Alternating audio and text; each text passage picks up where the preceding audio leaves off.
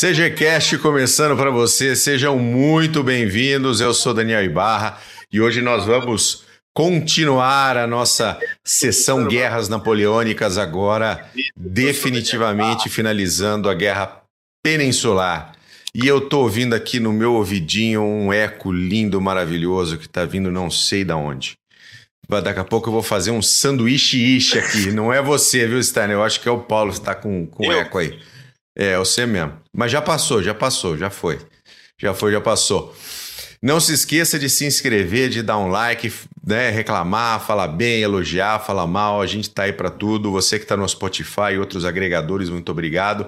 Você que nos ajuda com aquele dinheirinho nosso do, de todo mês, muito obrigado a você, é muito lindo.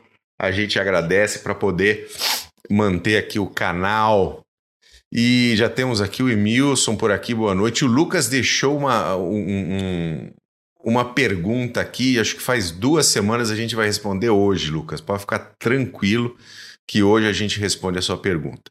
Comigo, sempre ele, meu amigo, o homem mais bonito de Santa Catarina, Glênio Madruga. Tudo bem, Mac? Tudo jóia? Bull Paulos Steiner, saudações cavalarianas para vocês. Até me atrapalhei porque eu tô, eu tô balançado com a pré-gravação, hein? E daí eu tô meio atrapalhado. e queria deixar um abraço também especial, além do, do Lucas, do Emilson, do Rodrigo que tá aí. Um abraço para o nosso novo membro do canal do YouTube, o Lyndon Johnson, que tá Opa. maratonando o canal inteiro, deixando comentário. Maravilha, muito obrigado. E, e, deixe suas sugestões aí, hein? Não deixe essas suas sugestões. Vamos lá. Renato Clos, meu querido amigo cercado lá em Minas Gerais, tudo bem com você? Fala, Bull, Mac, Steiner, saudações CGanas, tudo bom com vocês? Tudo maravilha, melhor agora, melhor Ótimo. agora, vamos finalizar a Guerra Peninsular. Steiner, meu querido, como é que estão as coisas aí no oeste paranaense? Meio frias, meio frias. Meio tá frias. Graças, e vão esfriar graças. um pouquinho mais, né? É, eu espero que sim. Espero que sim. Cara, você já tá numa idade avançada, não, não tá pra gostar de frio nessa idade avançada. É, é. Você, é. daqui a pouco, vai substituir a veinha lá que morreu. Sim, sim. A veinha das bolinhas, você vai, você vai substituir ela, tá? Tô falando. Muito bem, vamos iniciar com Guerra Peninsular. Piada interna. Piada interna. Piada interna. Depois, se quiser, no finalzinho eu conto. Paulo Fernandes, um grande abraço para você, Paulo. O, o, o Paulus, agora em vez do Paulo, Paulus, dá, dá o nosso pontapé inicial por aí, faz favor. Boa. É, bom, a gente já vem falando da campanha da Península Ibérica, campanha peninsular, já há uns três episódios, acredito, dois episódios. Só, só um detalhe, só um detalhe, Paulo. Antes de você começar, eu quero responder a pergunta do Lucas, porque ela está aqui faz duas semanas. Ah, por favor. E aí eu vou pedir para o Steiner responder a, a, pergunta dele com o conceito dele sobre essa questão de guerra, de guerra uh, mundial. A pergunta do, do Lucas é o seguinte: as guerras napoleônicas podem ser consideradas como sendo uma primeira guerra mundial? Steiner é seu palco. Olha, eu, eu no meu conceito não, no meu conceito não, não, não pode, não pode, porque se, se nós formos é, é, pensar em no conceito do que do que a gente do que se entendia por mundo em, em várias épocas, é, as guerras napoleônicas entram aí uh, na terceira guerra mundial.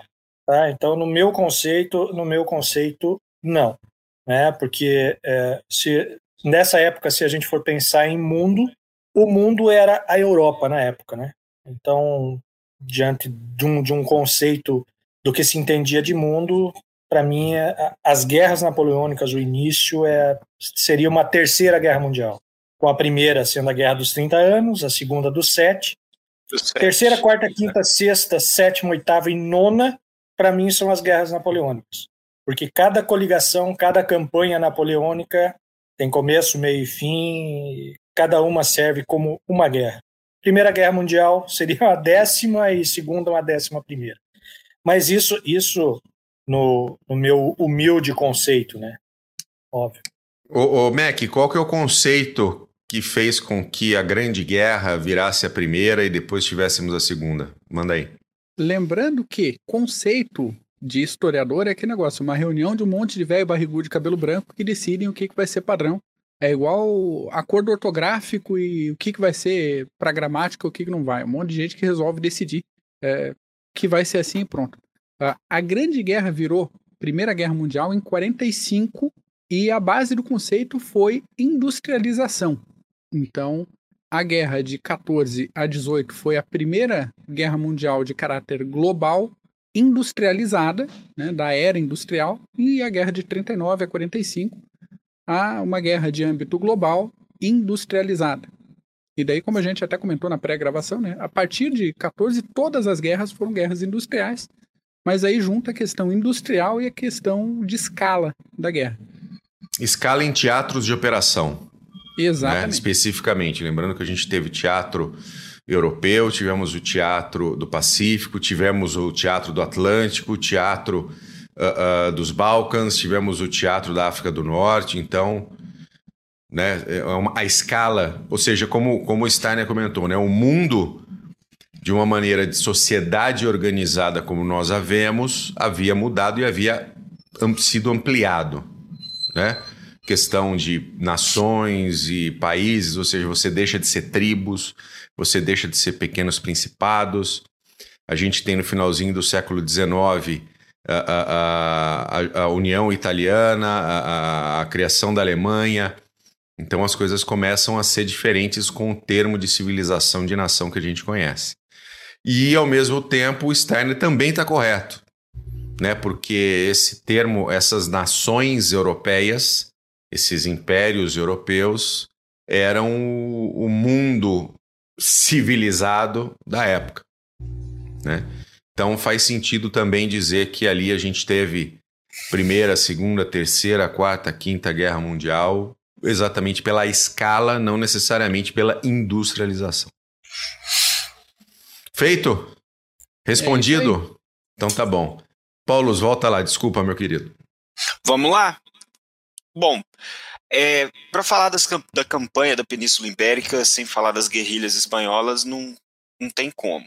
Nós estávamos esperando, esperando, esperando até encaixar num, em algum episódio essa questão das guerrilhas espanholas. É, nós citamos no último episódio, o Steiner citou aquela questão de que, a, a, na verdade, foi no outro episódio, que a população espanhola já não estava feliz com o governo espanhol, com Carlos IV e Fernando VII, e falamos todos aquilo, quem mandava era o primeiro-ministro Manuel Godoy, é, e ele parece que tinha um caso também com a rainha, enfim. É, no entanto, que 17 de março eles invadiram o, o palácio de Arranuês e uh, uh, depuseram o Godoy. Então a situação já não, estava muito boa em questões. Fala, Steiner. E o, o, o, tem, tem, tem um, um, episódio pitoresco nessa invasão, porque eles queriam pegar o Manuel do Godoy nessa invasão. Acharam ele três dias depois, enrolado embaixo de umas tapeçarias. é. Conseguiram pegar o bichinho escondido. Parece o Saddam enfiar. É, isso, é, Saddam, Saddam no buraco. Você vê, né? Nem eu, Saddam não, não, não conseguiu nem ser é, é, o primeirão nisso, hein? Saddam no buraco, a gente teve o Manuel das Tapeçarias. Manuel das Tapeçarias. Então já mostrava que a população não estava muito contente com o governo espanhol. É, é depois, desculpa, eu preciso, é que veio aqui para lembrar. Uh, depois vocês procurem, Mac, se você quiser puder colocar na descrição, uh, colocar um, naquele nosso episódio onde a gente mostra a rendição de Santana quando estava em guerra com o Texas, como que o Santana foi encontrado, tá? Depois você coloca lá embaixo porque vale a pena também. Vai, desculpa, meu querido Paulo. Hoje é comum, por exemplo, na Ucrânia, muitos soldados fugindo vestido de mulher, por exemplo oficiais e todos, vestidos, passa batom e tudo. Bom. Brizola fugiu assim também, não fugiu? Pro Uruguai, vestido de mulher, cara. É isso aí. Tem que dar um jeito. Porém. Quem tem bom, cu tem medo. É, isso aí devia estar na bandeira, que isso aí é um dos ditados mais populares, mais certos que, que existem. Tinha que estar na bandeira. Bom, mas falando das guerrilhas, é, o povo já estava descontente com o governo espanhol e tudo, e tudo que estava acontecendo, e aquela ideia de que Napoleão estava vindo para libertar os espanhóis era conversa, era um, um inimigo que estava ocupando a Espanha, no caso, e depois ocupando Portugal.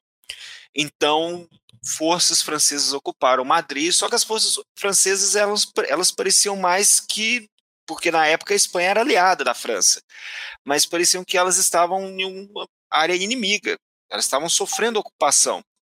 Até que veio 2 de maio, que nós citamos também, em que a população se revoltou contra as forças francesas do general do Marechal Murat e mataram mais de 500 franceses e que a cavalaria e a infantaria contra-atacaram do Marechal Murat e também mataram um grande número de espanhóis. É a partir daí que começa de fato a guerrilha, porque isso foi um sinal. Parece, parece que foi um ato isolado, não. É um, foi um ato que mandou um sinal por toda a Espanha, e não só a Espanha, Portugal também, de que é, era preciso fazer frente ao inimigo que estava ocupando a, a Península Ibérica naquela época.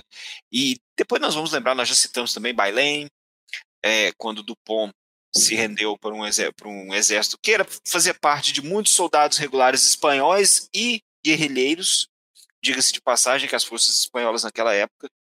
Então, e nós citamos que não, não foi a primeira vez que as forças napoleônicas capitularam, houveram outras derrotas e capitularam também, porém essa foi a mais significativa e que mandou aquela mensagem por toda a Europa que Napoleão, talvez citamos, não o Steiner citou no último episódio, Napoleão não estava comandando essas forças, né? porém o exército francês, o exército napoleônico se rendeu no campo de batalha é, para fo forças regulares e irregulares. Ok. Vamos falar das guerrilhas espanholas. Quem fazia parte, o típico rebelde, o típico guerrilheiro espanhol, ele era do campo, mas na verdade eram todos os backgrounds da sociedade espanhola naquela época, desde bandidos que queriam o perdão a líderes antes da guerra. Então, a guerrilha ela se formou dessa forma, é, é, com todos os backgrounds, porém, ela teve um caráter único, que é talvez que muita gente cita esse sangue quente dos, dos espanhóis e aquela questão de honra. Então, nós precisamos lembrar que os franceses eles agiram com muita crueldade na campanha da Península Ibérica. Então, essa crueldade foi um, um, uma fonte para que muitos espanhóis e portugueses se juntassem a essas quadrilhas ou partidas. Esses eram os nomes a, dos grupos a, guerrilheiros. Então foram criados logo foram criados juntas pouco depois da ocupação de Madrid. Essas juntas é a junta principal em Sevilha. Steiner, se eu falar borracha aí, você me corrige. Então foram criadas é, é, juntas, principalmente de Sevilha, que organizou de fato esses grupos rebeldes no final de 1808 e que eles deveriam operar fustigando o inimigo. Bom, é, em termos de organização, haviam 24 pontos que todos esses, todos esses bandos deveriam seguir. E esses bandos, haviam vários bandos. Nós já falamos na época da Reconquista Espanhola que a Espanha é, sempre foi um pouco dividida, Castilha, Leão, Aragão, enfim, várias regiões e cada região tinha os seus líderes uh, uh, guerrilheiros e os seus contingentes. Então, alguns pontos interessantes uh, dessas 24 diretrizes, como por exemplo, esses grupos deveriam ter em média 50 cavaleiros. Você pode ter até o um grupo maior de infantaria, mas eles deveriam ter 50 cavaleiros montados. Ele deveria ter um comandante, um vice-comandante e dois subalternos a cavalo. Então, os subalternos eles precisavam de estar a cavalo, claro, principalmente em termos de a, a, a mensageiros e tudo mais, informação naquela época. agora, os objetivos destes grupos de guerrilha.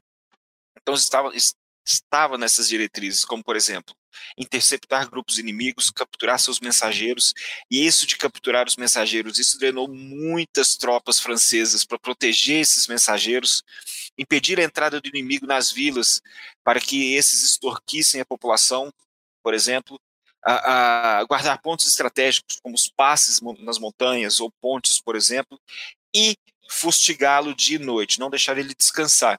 Isso lembra Stalingrado. Os russos faziam isso com os alemães que não podiam lutar à noite, ou achavam ruim lutar à noite. Enfim. Então, um ponto que foi ignorado que, é, em termos de organização, essas guerrilhas deveriam operar junto dos exércitos regulares, que eram operados pelos espanhóis com, com certa ajuda britânica e portuguesa. Mas isso não ocorreu. O que ocorreu foi no final da guerra. Esses muitos rebeldes foram a, a, anexados às forças regulares. Porém, de 1808, 1809, 1810, essa guerrilha operou quase que independente desses exércitos regulares e fazendo o estrago que podia causar a, em colunas que marchavam, em pontos de apoio. Então, a ideia era que nenhum francês podia se sentir seguro na Espanha. Isso eles fizeram muito bem. Em termos de táticas, a tática das guerrilhas espanholas foram as mesmas táticas que todas as guerrilhas usaram pela história, durante toda a história. É, nós, quanto seja que já falamos aqui dessas táticas de guerrilha, que um exército guerrilheiro, um exército menor, ele não pode fazer frente a um exército convencional, senão ele vai se ferrar. E a história mostra isso. Espartacus, quando fez frente, zangou. Outros exemplos também. Então, a tática principal é aquela de bater e correr, o famoso hit and run. Então, emboscadas, principalmente no terreno, nos terrenos montanhosos a, a, na Espanha, você fustigar o inimigo nos passes, em caminhos estreitos, essas eram as táticas, e isso causava um, um, um efeito psicológico muito grande. E a guerrilha sempre trouxe um efeito psicológico muito grande nas forças regulares, que não podiam fazer frente. Então, essa era a tática principal dessas guerrilhas uh, espanholas e a contra-guerrilha. O que os franceses faziam para é, fazer frente a essas guerrilhas, esses bandos, chamavam de bandidos, claro.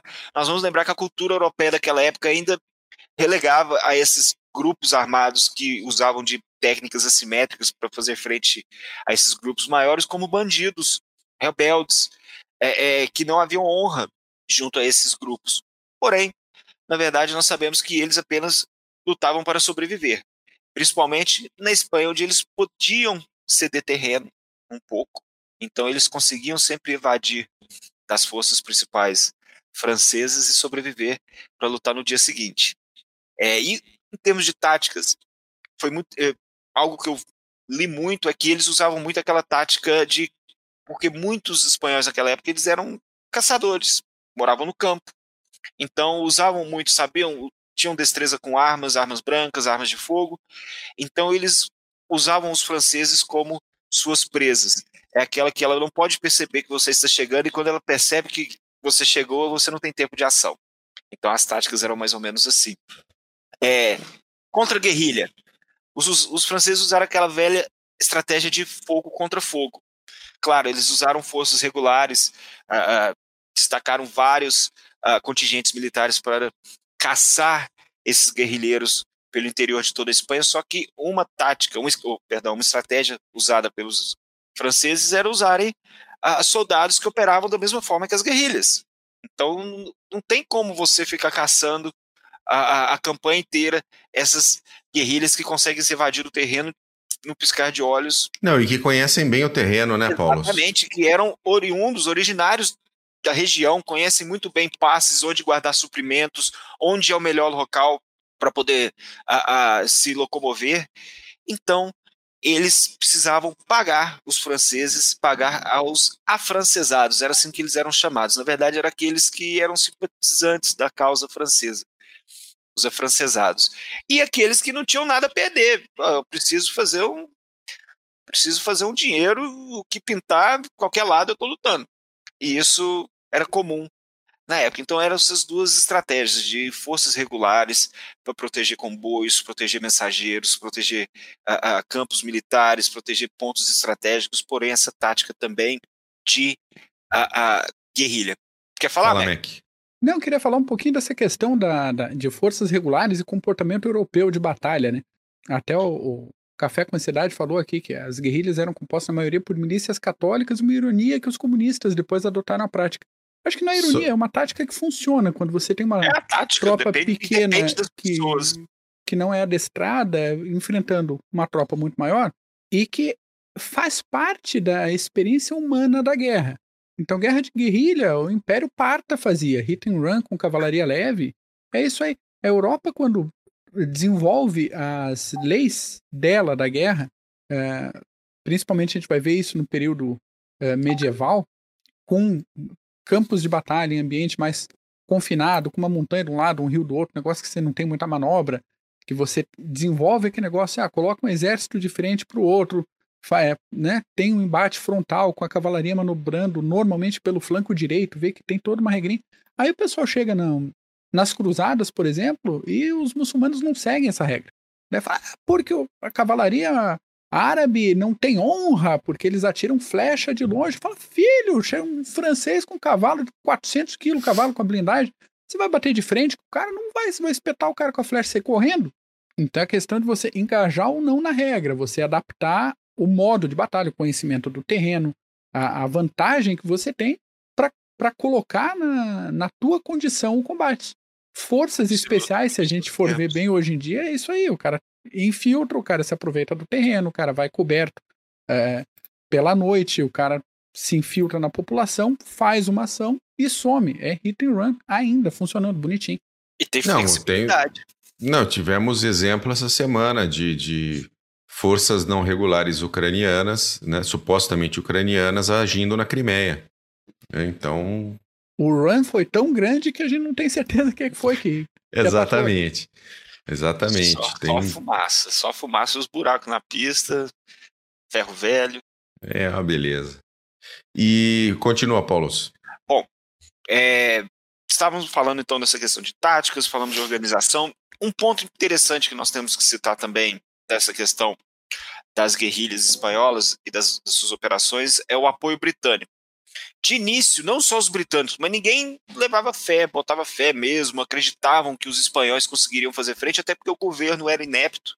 É, e tudo que já citamos, de, de palhaçada que era, muito as forças então espanholas eram não eram inferiores às forças francesas. Os franceses possuíam a, soldados que marcharam pela Europa, que entraram em Berlim, entraram em Viena, entraram em Roma, é, é, de inúmeras batalhas, e que agora estavam fazendo frente àquele soldado espanhol que era meio regular, meio irregular, eram bons cavaleiros, mas não faziam frente às manobras de cavalaria do exército francês e estava em inferioridade numérica, mesmo estando no seu próprio país. Então, o apoio britânico foi muito importante para essas guerrilhas, mas é, e sim, no começo ninguém acreditava que essas forças iriam se dar bem, até que Bailene e depois o cerco de Zaragoza mostraram que não, que a, a, pode a conversa foi a conversa era outra. Porém, era foi uma, uma via de mão dupla, porque os britânicos sim forneceram a, a munição, forneceram armas, forneceram vestimentas, comida, tudo. Foi quase que um land lease para essas guerrilhas espanholas. Porém, a guerrilha forneceu um ponto muito importante para o esforço de guerra britânico na Península Ibérica: informação, inteligência. Era isso que os britânicos precisavam. Era sempre estar à frente dos, dos franceses quando, a, a, a, quando eles precisavam. Por exemplo, John, Sir John Moore bateu de retirada depois que ele ficou sabendo que tinham dois exércitos e Napoleão queria pegar ele pela retaguarda. Então a inteligência foi primordial dessas guerrilhas as espanholas para o esforço e as operações de guerras britânicas na Península Ibérica. E se a gente fosse fazer um, um resumo, rápido, rápido, rápido, é, é, se desse impacto, o impacto dessas guerrilhas foram muito, foi, o impacto foi muito grande, porque drenou muito o esforço de guerra francês na península, de forças regulares, para coibir esses atos de guerrilha. É, venceram batalhas, batalhas importantes, Elbrook, Bailén e outras batalhas também, e ajudaram também os britânicos e portugueses com ações combinadas, então a expulsar os, a, a, os franceses e os afrancesados também da Península Ibérica. Então, bom, último episódio nós falamos do que ocorreu, uh, do, das situações que ocorreram na campanha de Portugal, citamos, falamos de roliça, citamos Vimeiro e chutaram a bunda dos franceses, eles foram expulsos tudo bem. Foi uma forma bem uh, discutível, mas os franceses foram expulsos da de Portugal, no caso, não da Península Ibérica. E até Joseph Bonaparte, José Bonaparte, ó, partiu também, não foi, Steiner? Tentou meter o pé? Como é que foi a partir daí? Tentou, tentou. Mas assim, é, é, depois, depois da, dessa capitulação de, de Bailém, essa capitulação, a notícia da capitulação, ela chegou quando ele estava numa viagem pelas províncias do Império. Sim. E, tá, tá, bem ruim o som, Steiner. Não, ficou ruim de novo? Já de novo? E agora? Agora melhorou um pouquinho. Melhorou? Agora tá. sim. Beleza. Então, é, é, depois de, de Bailém, quando chegou nos ouvidos de Napoleão, ele ficou emputecido. Tão emputecido que ele chegou a, a, a mandar prender o Dupont. Né? E, e, segundo, depois, logo depois disso, ele fez lá para na região da Vendée, e aí voltou a Paris para tentar feito e, e, e, abafar essa toda a repercussão que Bayonne tinha causado, né? É, já que é, nesse momento a Áustria estava extremamente irritada, principalmente com essa emboscada de Bayonne, né? É, é, chegando até a dizer, a proclamar que Napoleão nunca iria dispor da coroa austríaca como tinha feito com a espanhola, né? E, e, a partir, a partir do, desse descontentamento austríaco, o, o Napoleão começa a exigir que, que, que a Áustria manifestasse quais seriam as suas intenções. Porque ele precisava decidir, a partir de, de, de Bailém, é, o que ele ia fazer, qual era a movimentação que ele iria dar para suas tropas. Né? Porque se ele retiraria tropas da Alemanha, enviaria para a Espanha, é, o que faria? Né? E nesse, nesse interim, ele, ele teve, teve uma conversa com, com Alexandre e concordou é, em evacuar o território da Prússia, assinando uma convenção com Frederico Guilherme. Né? Só que essa convenção também obrigava a Prússia a fazer, é, a, a, estar junto com o Império Francês contra a Áustria, se fosse o caso de uma nova guerra. Tá? É, para os prussianos isso era interessante, né? Ela se via livre da, das forças francesas de ocupação e, e quem ficava quem ficava contente também era Alexandre, porque ele ficava livre de toda a lamúria prussiana que de tempos em tempos ele era obrigado a ouvir, porque a ocupação a ocupação francesa na Prússia ela era extremamente rigorosa, né?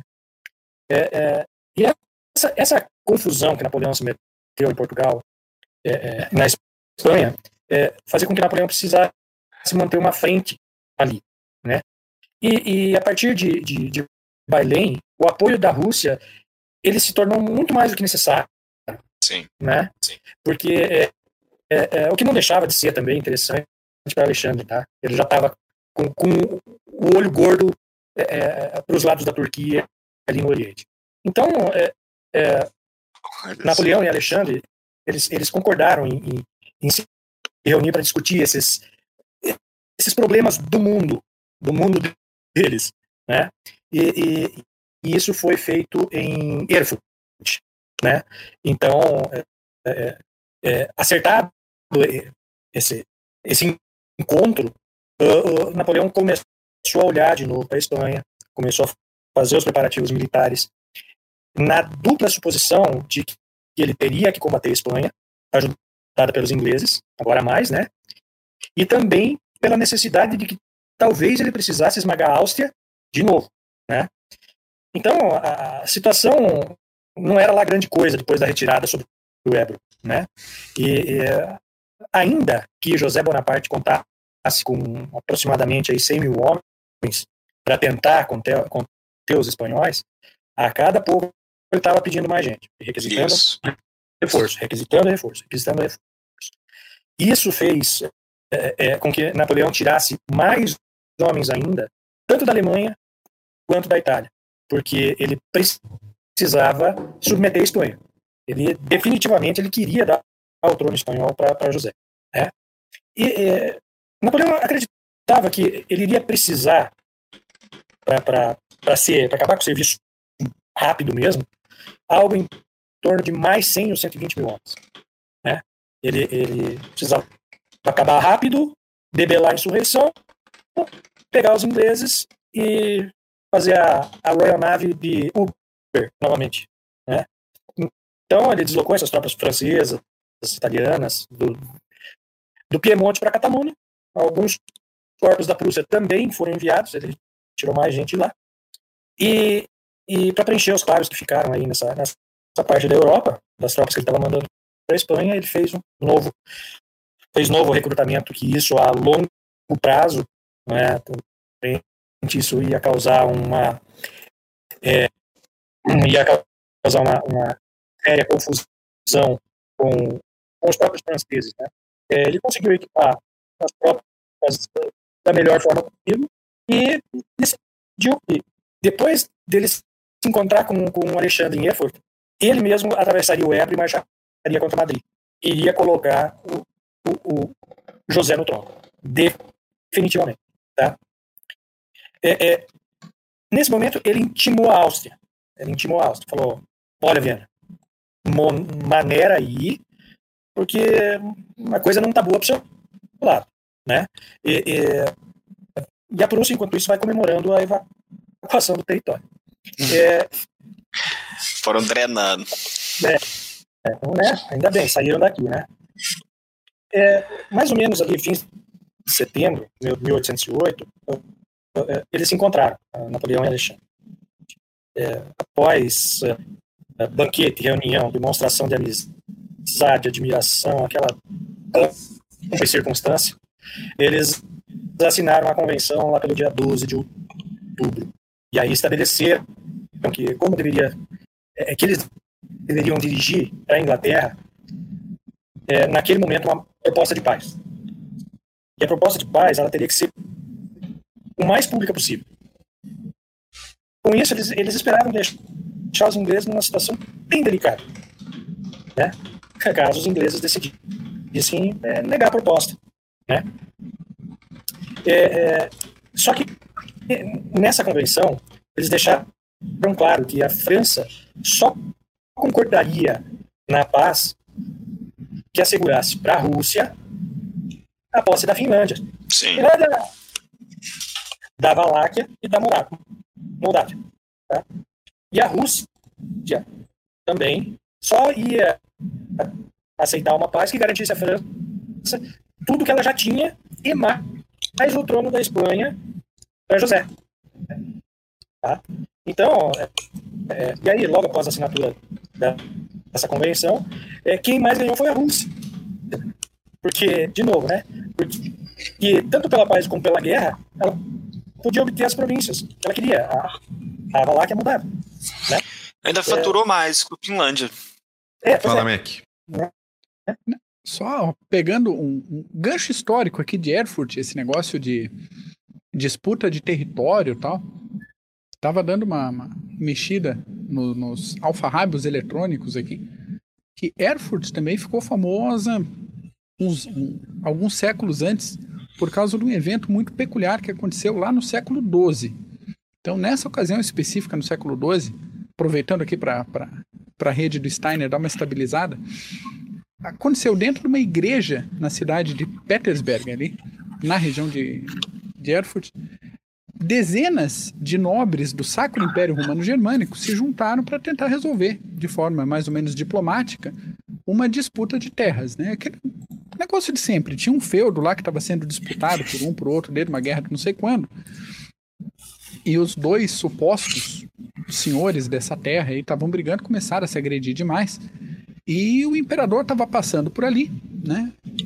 Imperador do Sacro Império estava passando pela região, ia dormir ali na cidade e ele resolveu chamar todo mundo para conversar de perto. Então chamou um monte de nobre da região. Todo mundo veio todo é, com armadura, com negócio tal, dentro das, do que seria esperado por um evento do século XII, né, um evento social é, nobre do século XII para disputa de terra. Então, juntaram, entraram na igreja, subiram ali no, no mezanino, e a gente não sabe se foi o excesso de gente com armadura né? Todo mundo blindado. Ou alemão, imagina, quase uma centena de alemão brigando, pulando e gritando. Tudo pesado. O fato é, o piso do mezanino não aguentou o peso da galera e cedeu. Então, desceu o segundo andar da igreja. É, esse monte de gente com um monte de aço e madeira quebrada bateu no piso principal da igreja, que cedeu também. Então, toda essa galera que veio do segundo andar da igreja passou pelo térreo e, e, e seguiu viagem. Embaixo da igreja funcionava a fossa da cidade.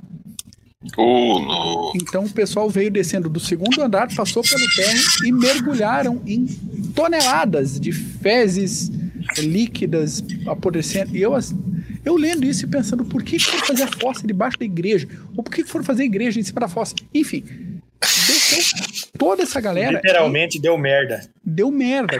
Deu merda. 60 nobres morreram afogados na bosta. Ué, tudo. Imagina, imagina, cheio de. Cheio de armadura, roupa pesada. Você acha que nobre sabia nadar? De jeito nenhum. Não, Dura foi separar depois, né? E Se é que teve alguém para separar, né? Não, deixa ah, lá. Deixa lá, virou adubo. Quem que virou adubo? Quem que não caiu? Um dos poucos que não caiu. O imperador. A cadeira do imperador estava em cima da viga de pedra. E daí ele Olha viu aquela só. galera toda descendo e tudo bem, assim, acabou. Olha, cuidado, cuidado que isso pode ter sido um momento casamento vermelho igual Game of Thrones, hein? Eu fiquei pensando nisso. Né, fiquei eu vou foder todo mundo aqui e vou sair sozinho na, na, na, fita.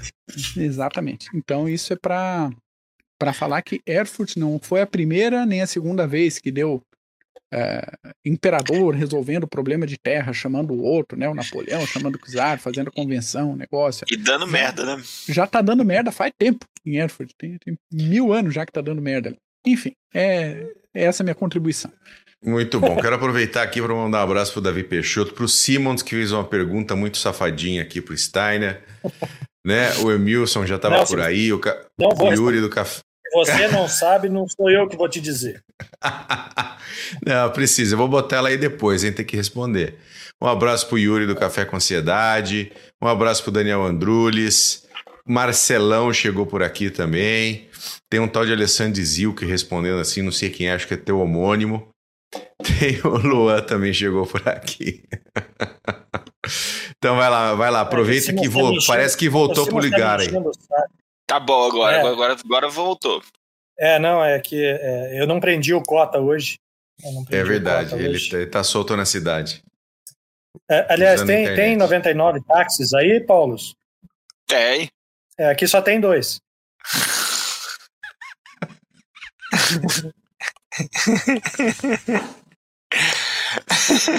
É a merda da Voltando, vamos voltando, voltando. Momento de descontração, ué. Uh, voltando, voltando ali para. Olha lá, é só voltar no assunto que dá ruim no negócio. Da... É impressionante. Contar piada, o som fica bom. Vai falar de coisa séria, o som fica ruim, toma no cu.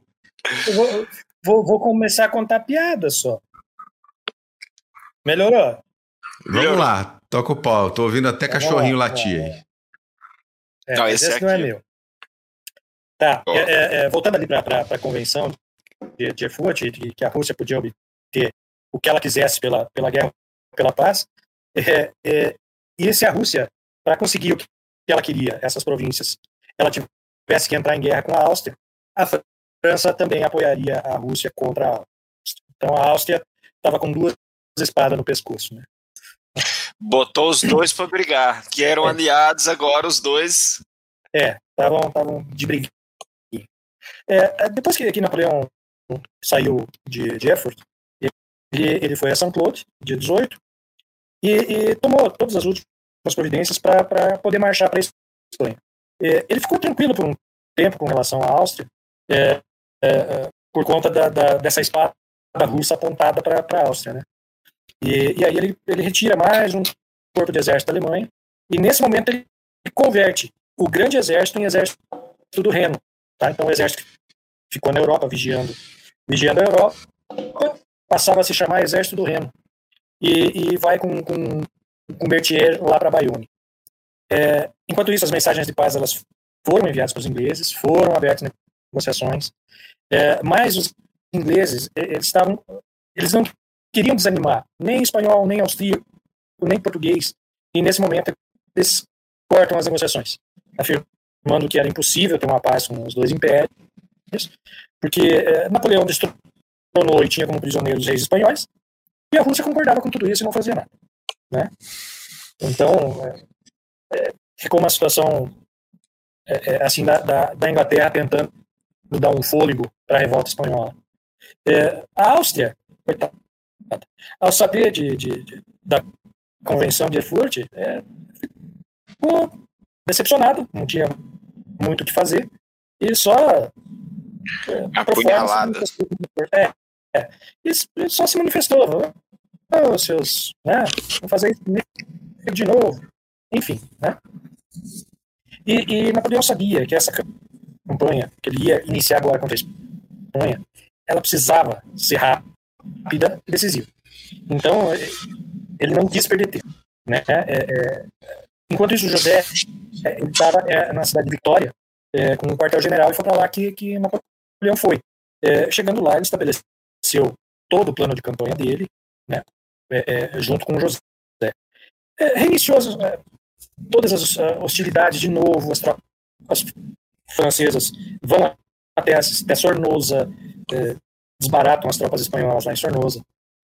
É, é, enquanto isso, Napoleão, é, depois desse primeiro embate, ele retifica toda a posição dos seus exércitos e concebe um plano para deixar, deixar os espanhóis ultrapassarem suas linhas e depois cercá-los.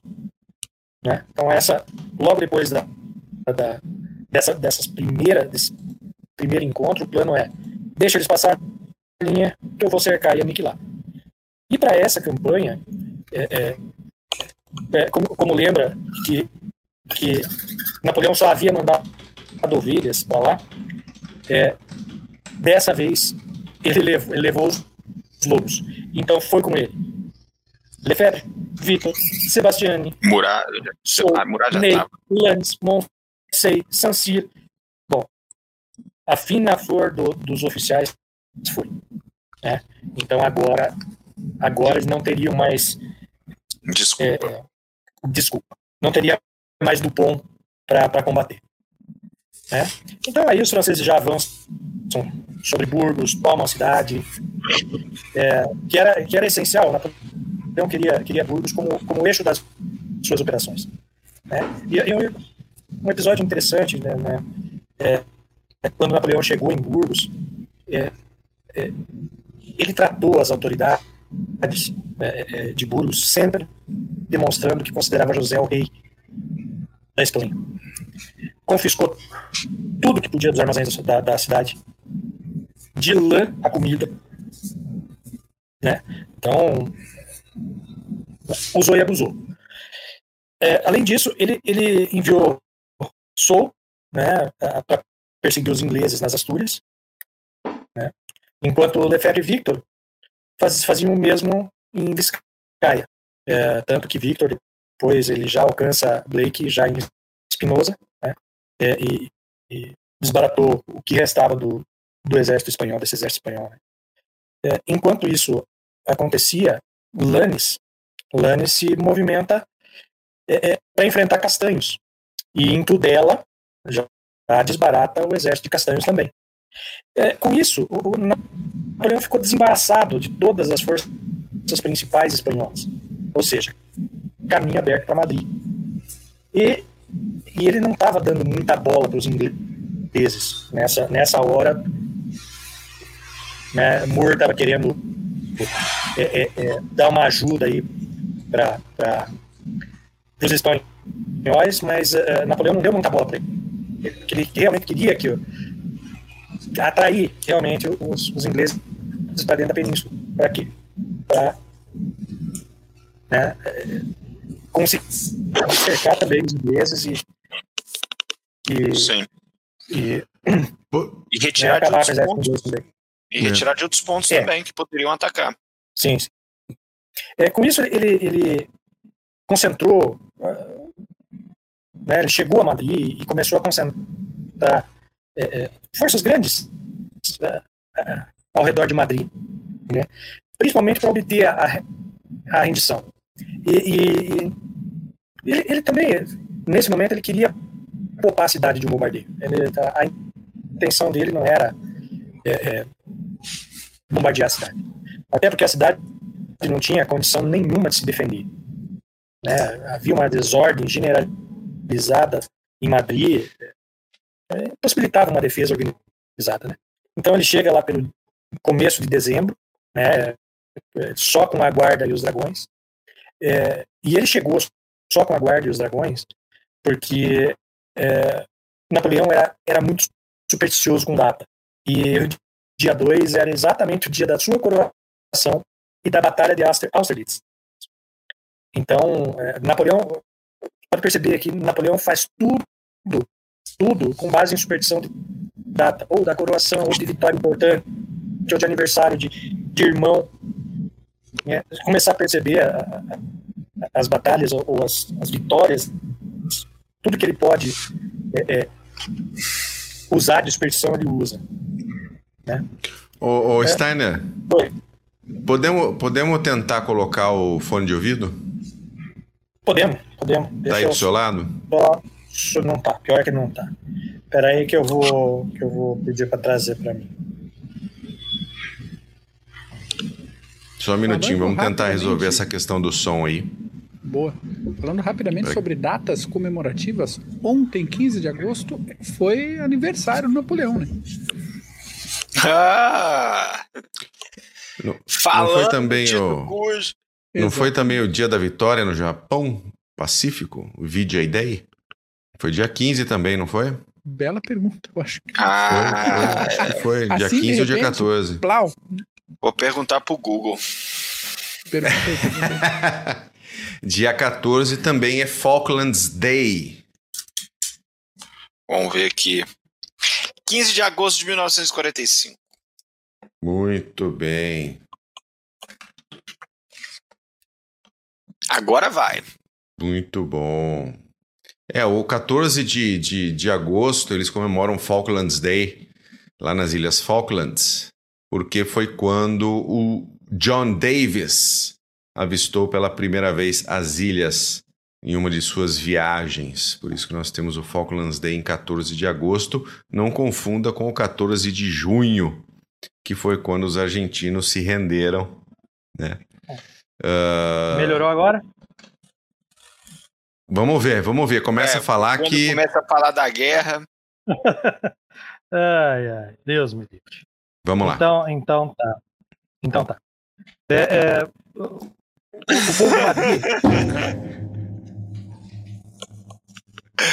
Pode Cara, continuar. é muito engraçado. Continua, Steiner. Vai, vai embora, vai fundo. Não vai? Cara, que saco. O povo de Madrid, ele não, não, não quis abrir as portas da, da, da cidade, né?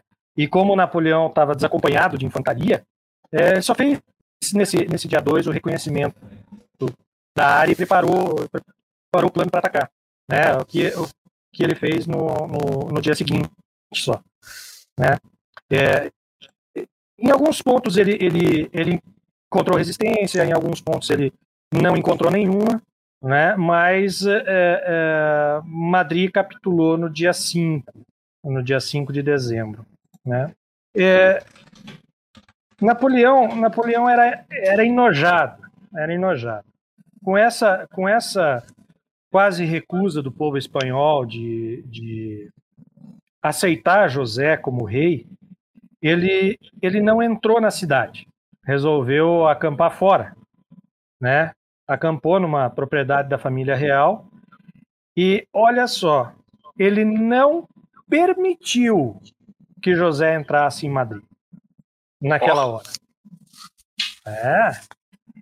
É, e, e, e só permitiu, ó, a ênfase na palavra, permitiu que ele, José, residisse é, ali perto, era acho que era no Palácio Pardo, que ficava perto de Madrid.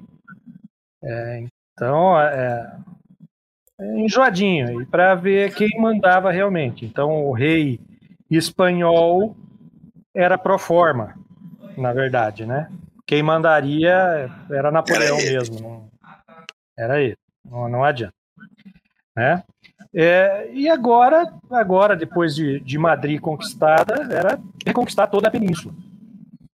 Então os franceses continuaram marchando. Entraram em Barcelona, uh, Ney também já chegou em Madrid né, nessa, nessa época. É, é, Lefebvre entrou em Toledo, não nessa, mas naquela. é, é, e aí o, o, objetivo dos ingleses, como eu já tinha dito, era cercar os ingleses, né? É, porque os ingleses já estavam entrando na península. Só que com essa, com essa história das guerrilhas, é, os ingleses eles foram avisados, né? O povo popular avisou os, os ingleses. Napoleão vem aí, né? E, e aí os, os, os ingleses começaram a se retrair, né? Para evitar esse envolvimento.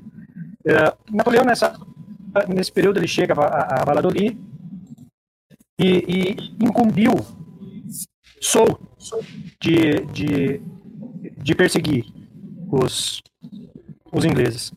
Né?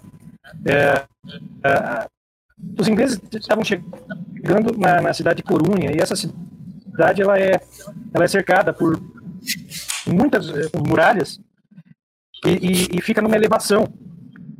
Sim. Né? Então, o que facilita, facilita bastante a defesa. Né? Uh, uh, Moore, que era, que era o comandante inglês, ele, ele tinha, ele trazia consigo uma tropa de, de algo em torno de 16, 17 mil. E Sou tinha é, algo em torno de 20 mil de infantaria, mais uns 4, 5 de cavalaria. Mas a, a, a diferença mesmo estava em artilharia. É, Moore tinha três, quatro peças de artilharia. É, já a tinha 20, 20 e poucas peças de artilharia. Então, é, Moore, Moore ficou em, em Corunha e, e, do dia 5 até dia 16 de janeiro. É, só que é, o dado interessante é que pode parecer que, que, que Moore resistiu todo esse tempo a Soul, né? Mas Soul só chegou em Corunha no dia 12 no dia 13, 14 e 15, é, é, só foram feitos preparativos. E no dia 16, Sou atacou. Então o Mor ficou em Corunha até o dia 16, ou seja, foi atacado, perdeu, né? Mas assim, os ingleses lutaram bem. Até Mor foi é, lutou junto com os soldados, é, foi ferido, morto, né? E é, mas a, a vantagem, a vantagem. É, morreu. Bem mas a vantagem caramba, é que. Um tiro de canhão morreu. É, pouca coisa. Morreu pra é, caralho. digamos que foi um comandante inglês que perdeu a cabeça, né? É. é. É. é. é, é. E, e tá aí no dia 17, no dia 17, novamente a Royal salva o dia e embarca, embarca os ingleses e partiu. Agora embarcando ingleses. Agora embarcando ingleses. É Nada daquela vergonha. Não, não. Nada de levar francesinho né, para sua terrinha. Os, os, os, os ingleses deixaram, deixaram ali algum doente, prisioneiro, né, e é, mas o que mais o que mais contou que eles deixaram ali foi um material bélico inglês. Foi grande parte do material bélico do exército é, comandado por Moore ficou, ficou lá. É, eles perderam algo em torno de 6 mil homens e só esse exército aí um, eles perceberam que não salvariam a Espanha. Mas nem tudo eram flores, não é mesmo? É, é, a Áustria, a Áustria já estava inquieta. E Napoleão teve que correr a Paris, né? A Turquia inquieta também, né? O, o, que fazia, o que fazia com que se pensasse, caralho, vai ter uma nova guerra por aí, né? Não acabou. Napoleão, Não acabou, não vai não ser acabou. só na península. Não vai ser só no, na península, né? Então ele, ele, ele deixou a Valladolid antes de terminar essa conquista da península, né? Estava tendo problemas, rebeliões em Paris, algo assim. É, tava, tava confuso. É, justamente por conta do recrutamento. Lembra? Eu falei do recrutamento. Esses recrutamentos é, é, sacrificaram a, a, Napoleão. Né? É, Napoleão deixou, deixou, deixou a Espanha, então, antes de terminar a conquista. Mas ele, ele acreditava que isso não ia demorar. O, os ingleses já tinham pegado o Uber vazado, né? Os franceses já ocupavam todo o norte da Espanha até Madrid. É, eles pegaram 99 táxi. É, é, ainda bem, né? Ainda bem que não era Toledo aqui, né? Não era dois só. É, é, então, Zaragoza, o sítio continuava e, e, e Sancier estava vitorioso lá em, na Catalunha, né? É, é, o que sobrou, o que sobrou agora era terminar o cerco de Zaragoza. Então, uh, e, e, ele esperava, Napoleão, que esse cerco ele durasse algo em torno de 30 dias, não mais do que isso. E ele queria, é, em vista dessa, dessa nova possibilidade de, de ter que enfrentar a Europa de novo, que esses exércitos eles descansassem enquanto né, é, é, o cerco né, tivesse, não tivesse sido completado. E, e, durante esse tempo, lá em Zaragoza, Sou deveria se juntar, juntar as tropas dele, as tropas de quem? Junot. Ele voltou. Ele voltou. Já não tinha, não tinha nenhum anexo, nada naquela na, na, na, convenção de Sintra falando que os eles teriam que sair, mas não que eles não poderiam é. voltar, nova, eh, voltar. lutar novamente. Não é. tinha esse anexo, nada falando sobre isso. é, só foi, fizeram um bate e volta em Paris e já estavam de volta, né? Então, na verdade, quem comandou o cerco de Zaragoza foi foi Junot, né? né? Junot e, e, e Lannes, né? Zaragoza então, foi é... um Zaragoza foi um banho de sangue. Foi, foi, foi. Ruas estreitas, é, cavalaria é. polonesa é, tentando entrar, e, casa a casa. Gente, casa a casa, chovendo de gente rua, pelo telhado, a rua. Cima. É, é, sabe? Qual o nome é, daquela heroína? Da... Me pegou. Tem, não, vamos perguntar para o Google. Tem, tem, tem uma imagem, tem uma imagem muito bacana dela. Tem uma imagem muito bacana dela em Farrapo segurando uma bandeira. É, é, numa... Agostina de Aragão. É, exatamente. Agostina de Aragão. É.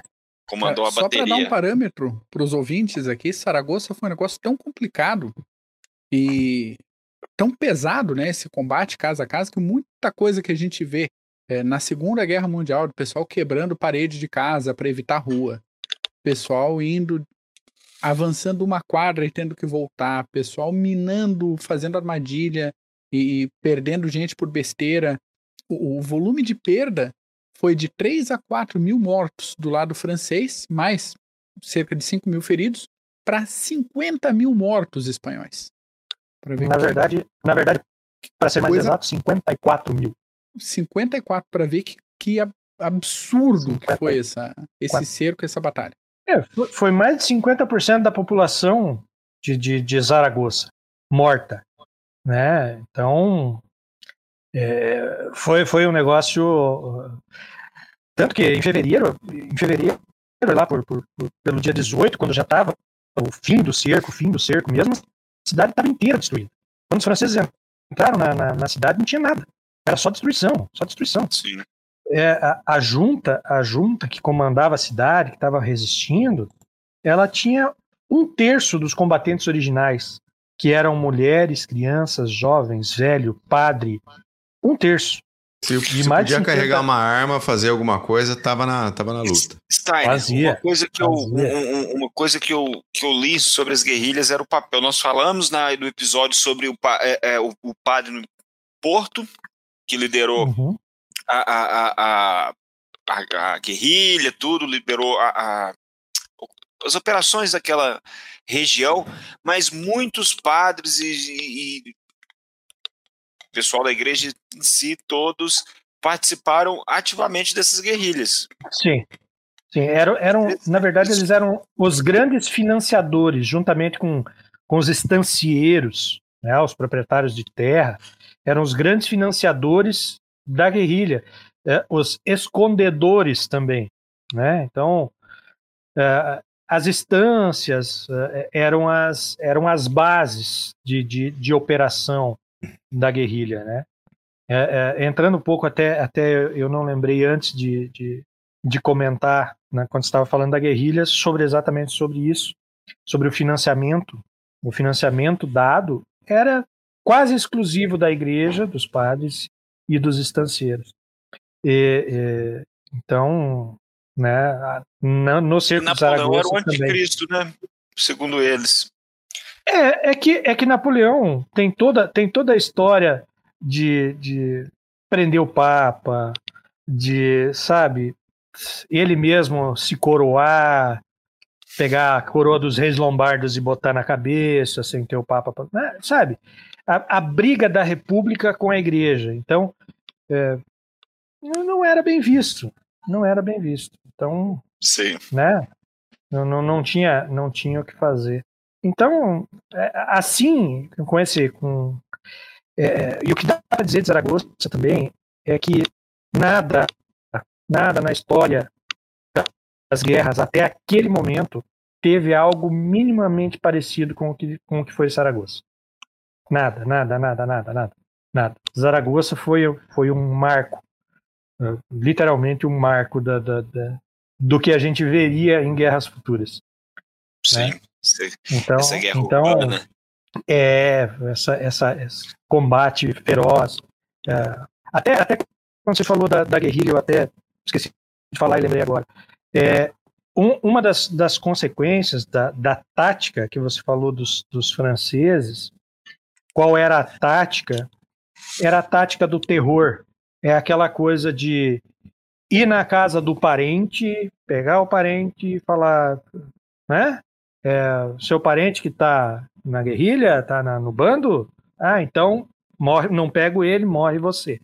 Então os franceses ficaram muito assustados, as, as tropas, é, até porque antes de Napoleão entrar, as, não eram as tropas do grande exército, era uma mescla de tropa jovem, Sim. inexperiente, né? Então, é, é, com isso, é, é, é eles não esperavam essa ferocidade do povo espanhol. E com isso eles se tornaram mais ferozes ainda em retribuição. Então a, a, a tática, a tática também era represália. Então eles fizeram muitas represálias com, com e... como tática de, de anti-guerrilha. De terror. É, é, é terror. essa de represálias eu li que, olha, na, na vila ali do lado, mataram 50 rebeldes. Os franceses mataram 50 rebeldes. No outro dia, 200 soldados franceses, 100 soldados Sim. franceses apareciam prisioneiros e mortos. E teve um, ah. citando uns pontos de crueldade, o que aconteceram. É, eu não sei se foi o Goya, que, ou, ou, outro artista, que mostrou bem os espanhóis eles botavam, amarravam, enforcavam os franceses nas árvores e botavam frutos franceses maduros, podem me pegar. É, é né? É, então, pra, quem, quem estuda Segunda Guerra Mundial e está mais habituado a, a ver como os alemães lutavam lutavam contra guerrilheiros na Segunda Guerra, é, é, é, você pode ter uma ideia disso Sim. na guerra na, na, guerra peninsular, com os meios que os espanhóis tinham na, na, na durante a guerra peninsular e a crueldade francesa comparável ao que, ao que mata um amigo meu, eu mato um seu. Então... E nisso foi embora um tanto de gente, mas é, em termos de crueldade é outro ponto bem é, triste. É, são, são, são os riscos da guerra de guerrilha. Isso. São os riscos da guerra de guerrilha. Então, é, com, com o final do cerco de, de Zaragoza, terminava essa segunda campanha da Espanha. É, a Espanha que, que resistiu brava e admira, admiravelmente Portugal continuou, continuou ali sobre, de boa? Sobre, de boa. É, mas, ajudando, os, mas, é, ajudando os britânicos, né? É, Nas operações. É. E, e, assim, apesar de terem lutado bravamente, eles estavam diante de Napoleão e do Grande Exército. E foi submetido, né? É, mostraram bravura diante das tropas, mas tiveram que aceitar uma, uma, uma paz forçada, uma paz imposta. Então, Napoleão, Napoleão considerou, considerou essa parte do continente pacificado a partir daí. Trabalho né? feito. Porém, todavia, contudo, entretanto, né, além da península, já se ouviam novos tambores de guerra. Né? Então, para variar. Variar. E em toda a diplomacia, em toda diplomacia europeia já pairava um mal-estar bem grande por conta por conta de Bayonne, né? Bayonne foi foi foi sacanagem. Então, na Europa que tinha foi varrida mais uma vez aí por tantos mortos. O rolo mas, começou. É, mas como a Europa sempre foi insaciável em questão de cadáver, né? Já se preparava para a quinta coligação. Mas isso é assunto para frente. Muito bom. Esse assunto para frente. Uh, excelente, hein, Stein? Apesar desse teu som aí dos infernos, que só fica ruim quando você começa a falar, eu acho que é pessoal, eu tá? Que tem. Eu acho. Eu acho. Eu acho que, é, eu acho que é pessoal. Não, excelente, cara. O, o, o, Yuri, o Yuri aqui colocou uma série de comentários excelentes sobre influência da independência da América Espanhola, né, nessa recusa dos vice-reis em obedecer o Fernandinho, Fernandinho Napo, uh, acordos do Vaticano com, com, a, com Napoleão, mas na Espanha o anticlericalismo continuava firme, forte e faceiro. E a gente, em algum outro momento, vai vamos entrar nesses pequenos detalhes, porque é, mu é muita coisa, é muita coisa, é muito complexo, é não dá para falar de tudo num, num só. Sim. É. Mas quero, deixa eu mandar um abraço pro, pro nosso querido Andrei, nosso Roosevelt, nosso cadeirante, que mandou aqui também um, uma, uma um agrado. doação, um agrado, um agrado para nós. Beijo para você. Espero vê-lo ainda esse ano, antes do, do encontro nacional. Oi, Steiner, obrigado, meu querido. Disponha. Depois, daqui a alguns CGCasts, nós voltaremos com Napoleão e a, e a invasão da Rússia. Isso. Vamos, vamos mas no próximo estou, nós vamos ter outros assuntos. Sem dúvida. Ô, ô Mac, fala um pouquinho uh, uh, para o pessoal que, que faz a. a, a, a para o pessoal que dá aquela ajuda para gente no YouTube, que está no grupo do Telegram, para o pessoal começar a pensar num assunto interessante para a semana que vem. Isso. Sim, pessoal que é membro aqui no YouTube, membro apoiador financeiro, categoria sargento ou superior, tem a possibilidade de conversar mais de perto com a gente, dar essas propostas de pauta, conversar com a gente, dar esses pitacos. E tá aberta a temporada de propostas para a semana que vem. E as seguintes a gente já vai colocar ali no grupo também para discussão para estabilizar, mais ou menos estabelecer, não estabilizar. Né? Estabilizar tem que estabilizar a rede do Steiner, aí que está de Kubelwag na, na, está de pedra. Na África do Norte. Exatamente. É, tô de Kubelwag na Autobahn. e daí a gente vai acertar direitinho, a gente já tem mais ou menos uma ideia da, do, das próximas semanas, três ou quatro semanas, mas semana que vem tá aberto aí para os apoiadores. E só dando um pitaco ali com, do Café com Ansiedade, essa questão do Vaticano é interessante, né? Porque a gente pensar lá no processo de unificação italiana, Roma só foi anexada em definitivo pela Itália em 1910. E uhum. poucos anos depois, com Mussolini, conseguiu a sua independência de novo, né? Então, ver como a, a força diplomática da Igreja de Roma é um negócio interessante de ser analisado e de repente vale aí um, um CGCast mais para frente também. Com certeza. Paulo, teu amigo Pedro aqui tá, tem um recado para ti ah, aqui no chat. Ferrando aí. Ele quer entrar Sacado, com membro né? em você. Depois você conversa com ele aí, essa conversa entre vocês dois aí é pessoal. Pessoal, Toma pessoal. então tá bom. Paulo, meu querido, um abraço, obrigado. Falou, meus queridos, valeu. Mac, beijo para você. Não esquece a referência valeu, lá gente. do nosso Pega aí tá meu anterior anotado. que eu comentei. Tá tudo anotado Muito pra bom. quem tá no YouTube, o meu caderninho aqui. Tá tudo anotado que eu tenho que botar na, na descrição do episódio. Então tá bom, mandar um abraço pro Pedro aqui, pro Lucas, ao Simons aqui, palpitando pra Guerra Civil Espanhola. Realmente essa daí tá tá tá quente, tá quente na nossa pauta aqui, meu querido. Que você vai fazer, inclusive. Mandar um abraço pro Yuri, pro Davi Peixoto, pro Marco Antônio que entrou por aí, Emílio Ricarte, o Clébio Rachid Júnior. Um abraço para você, Clébio tá sempre assistindo a gente.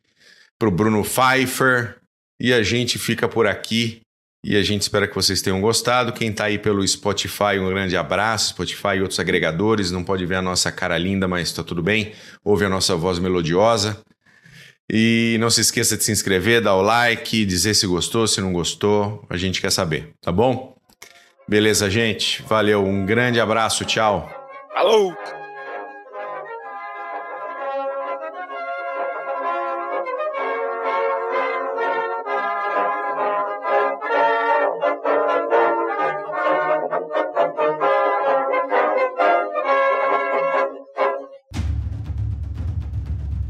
O processo de internacionalização das empresas vem colocando cada decisão institucional à prova. E para ter destaque nesse cenário cada vez mais dinâmico, é necessário que o profissional compreenda questões políticas, geopolíticas, estratégicas, diplomáticas, jurídicas, sociais e éticas.